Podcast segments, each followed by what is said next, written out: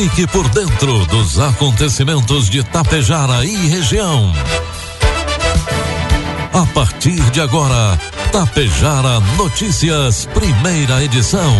Um trabalho da equipe de jornalismo da Rádio Tapejara.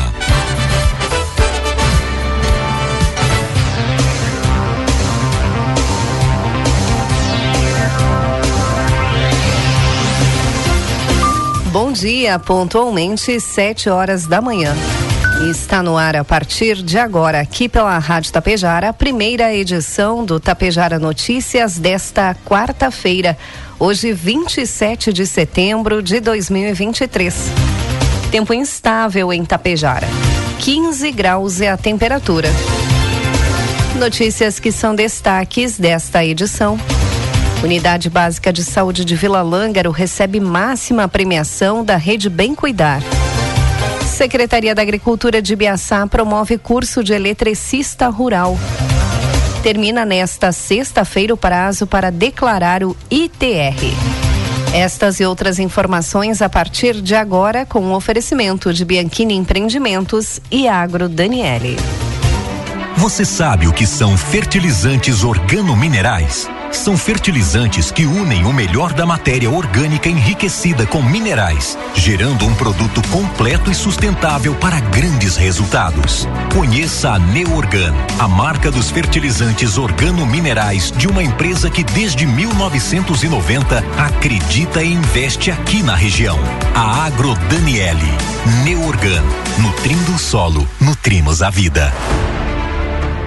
Bianchini Empreendimentos apresenta Edifício Fratelli. Localizado em área nobre da cidade, perto de tudo que você precisa, com excelente área de lazer e espaços cuidadosamente projetados para despertar as mais belas emoções. Apartamentos de dois e três dormitórios, com ambientes amplos e integrados. Salas comerciais térreas, pensadas em valorizar o seu negócio. Permita-se experimentar um novo estilo de vida. Permita-se conhecer o Edifício Fratelli. Produtos agrícolas. Preços praticados ontem pela Agro Daniele. Soja, preço final com bônus, cento e trinta e oito reais. Milho, preço final com bônus, cinquenta e quatro reais. E trigo PH 78 ou mais, preço final com bônus, cinquenta e oito reais. Em reunião deliberativa ontem, a ou melhor, hoje, quarta-feira, dia 27, às 9 horas da manhã, a Comissão de Meio Ambiente vai votar o projeto de lei que flexibiliza as regras de aprovação e comercialização de defensivos agrícolas. Antes de retornar ao Senado, a proposta passou por muitas alterações na Câmara em 20 anos de tramitação. Segundo um dos responsáveis, o projeto atende a uma necessidade de atualização normativa diante do desenvolvimento técnico e científico do mundo atual. O regramento dado pela Lei 7.802 do ano de 1989 tem mais de 30 anos e, de acordo com o relator, nesse período, a economia, o setor agropecuário e a ciência evoluíram de forma significativa pela incorporação de novos conhecimentos, tecnologias, processos e também instrumentos. O senador considera natural e recomendável que a legislação que rege a produção, a comercialização e o uso de insumos agrícolas seja revisado para que possa levar em consideração as transformações ocorridas nos setores que busca regulamentar. Informe Econômico. O dólar comercial inicia cotado nesta manhã a quatro reais e noventa e oito centavos para venda. Dólar turismo cinco e dezoito e o euro a cinco e vinte e sete. O Índice Nacional de Preços ao Consumidor Amplo 15, o IPCA 15, considerado a prévia da inflação oficial do país, subiu 0,35% em setembro, informou ontem o IBGE. O destaque absoluto na medição foi a alta na gasolina, que subiu 5,18% no mês e foi o sub subitem com maior impacto no resultado do mês. O grupo de transportes teve uma alta de 2,02% maior, alta entre os nove grupos do IPCA 15. Dos nove grupos medidos pelo IBGE, seis registraram alta no mês de setembro. Além de transportes, o destaque de alta fica com habitação, apesar da desaceleração em relação ao mês anterior de 1,08%. Previsão do tempo. Um ciclone extratropical se forma na costa do sul do Brasil e as chuvas ainda não dão trégua no Rio Grande do Sul. A frente fria associada ao sistema avança nesta quarta-feira com chuva e temporais por Santa Catarina e no Paraná. A circulação de umidade do ciclone ainda traz precipitação em pontos da metade leste do estado. Em muitas cidades, contudo, a instabilidade se alterna com o sol. Na Serra e Litoral Norte, tempo mais fechado e chuva forte em alguns locais ainda. Na maior parte do estado, o tempo melhora e o sol aparece com nuvens. Tempo mais aberto da tarde para a noite. Ventoso no sul e no leste gaúcho indica que será ameno para a época do ano. As mínimas hoje foram registradas em São José dos Ausentes. Lá fez apenas 5 graus. Faz 16 graus neste momento nos estúdios da Rádio Tapejar. As máximas podem chegar a 21 graus em Uruguaiana. Um centro de baixa pressão foi o responsável por intensificar a instabilidade no estado na, no dia de ontem, na terça-feira, com chuva excessiva em parte do estado e temporais com muitos raios e queda de granizo. As pedras de granizo causaram danos em locais como Canoas, Gravataí e Faxinal do Soturno. Ar muito quente, associado a enorme massa de ar sobre o Brasil, elevou a temperatura a 43 graus e meio em Minas Gerais. Hoje, quarta-feira, a baixa pressão dará origem a um ciclone sobre o Atlântico nas costas do litoral norte do Rio Grande do Sul e sul de Santa Catarina. O ciclone vai trazer vento forte no decorrer do dia, com rajadas em média de 50 a 80 quilômetros por hora na costa, na Lagoa dos Patos e na área de Porto Alegre. No litoral norte, o vento pode ser mais intenso em alguns pontos. Vamos então às imagens do satélite que mostram Tapejara neste momento. O satélite mostra agora que nós teremos hoje um dia de céu encoberto. 16 graus é a temperatura e não vai passar mais disso. Uh, no máximo 18 graus hoje à tarde. Para amanhã, sim, o sol retorna. Nós teremos um dia de tempo bom em Tapejara, mas a temperatura cai. A mínima será de 7 graus e a máxima 22 graus em Tapejara. Destaques de Tapejara e região. Agora 7 horas 7 minutos, 16 graus é a temperatura.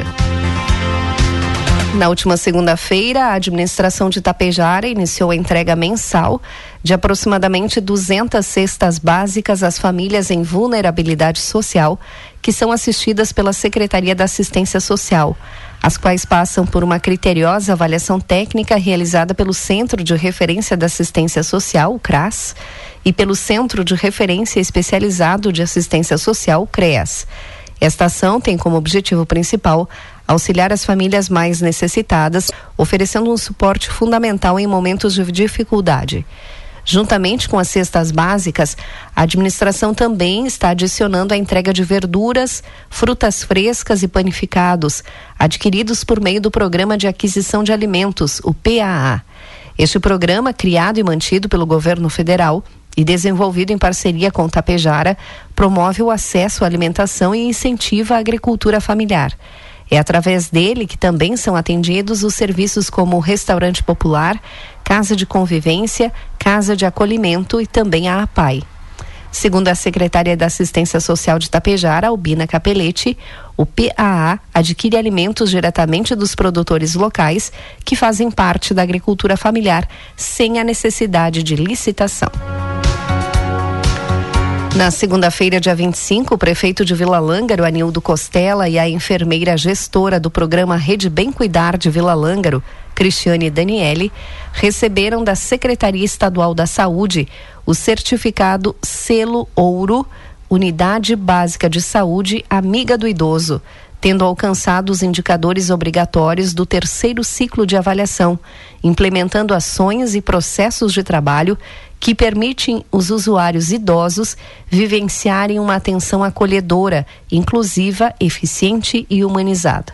O programa estadual Rede Bem Cuidar destina recursos mensais para as melhorias da assistência em saúde nos municípios gaúchos. As unidades que receberam selo ouro atingiram índices elevados na promoção da saúde dos idosos a partir da análise de critérios como mapeamento dessa população em seu território, qualificação da assistência farmacêutica e do acolhimento, além de implementação de avaliação multidimensional dos idosos. O prefeito de Vila Lângaro, Anildo Costela, pontuou sobre a necessidade de atender bem a população. Segundo ele, é importante estarmos sendo agraciados com o selo ouro, que demonstra o resultado do trabalho que está sendo feito. O evento contou também com a presença do governador Eduardo Leite, que anunciou mais 42 milhões e 800 mil reais para a rede de atenção básica do Rio Grande do Sul. 7 horas 10 minutos. Em três dias, uma iniciativa promovida pelo Senar RS, em colaboração com o Sindicato Rural de Sananduva, abriu oportunidades para 12 alunos do município de Ibiaçá e da região obterem formação inicial em eletricista. O professor do curso, Ivan Zardo, assegurou que todos os participantes saem do curso com as habilidades necessárias para ingressar na área, compreendendo o planejamento, os princípios corretos e incorretos de conexões elétricas residenciais, o que lhes permite aplicar esse conhecimento na prática. Nesse curso, as aulas foram divididas em teoria e prática, abordando desde os fundamentos da eletricidade até a capacidade de dimensionar disjuntores, o conteúdo do curso é abrangente e oferece aos alunos perspectivas reais de oportunidades de emprego. Andriele Balancin, secretária da Agricultura do município de Ibiaçá, enfatizou que por meio desses cursos profissionalizantes é possível formar novos profissionais ou capacitar indivíduos para assumir responsabilidades em suas propriedades rurais.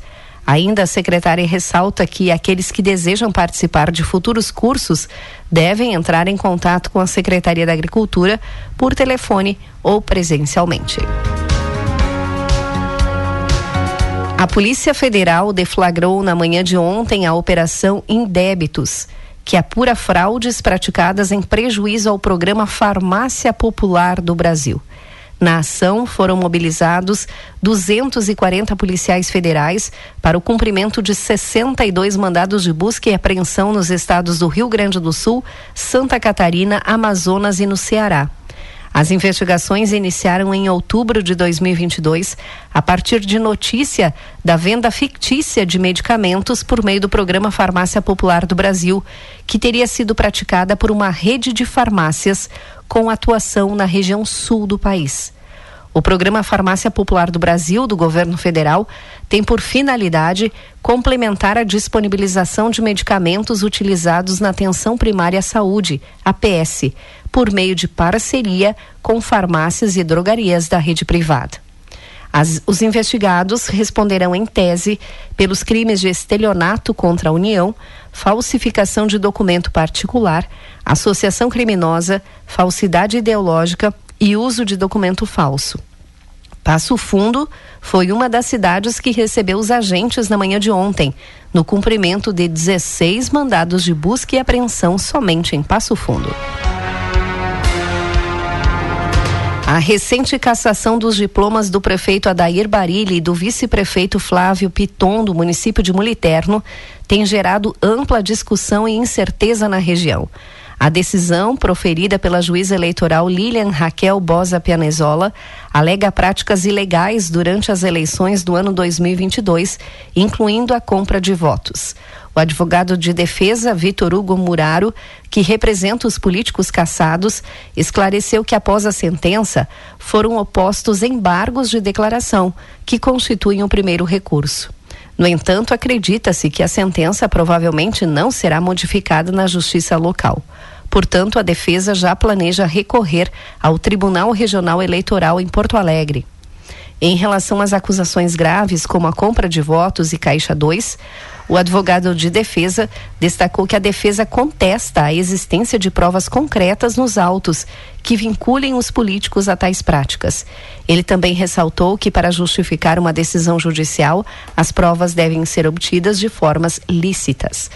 Uma questão importante levantada durante a, durante a conversa com o advogado de defesa foi o afastamento dos políticos de seus cargos.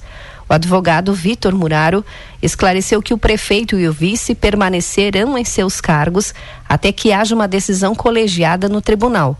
O advogado também mencionou que a condenação de inelegibilidade por oito anos só será efetiva após o trânsito em julgado da sentença. Diante disso, mesmo com o afastamento dos cargos como medida cautelar, a possibilidade de os políticos concorrerem uma possível reeleição nas eleições do próximo ano permanece incerta. A situação deverá ser analisada com base no contexto e na evolução do processo. 7 horas 15 minutos, 15 graus é a temperatura. Termina nesta sexta-feira, dia 29, o prazo para o envio da declaração do Imposto sobre a Propriedade Territorial Rural, o ITR, de 2023.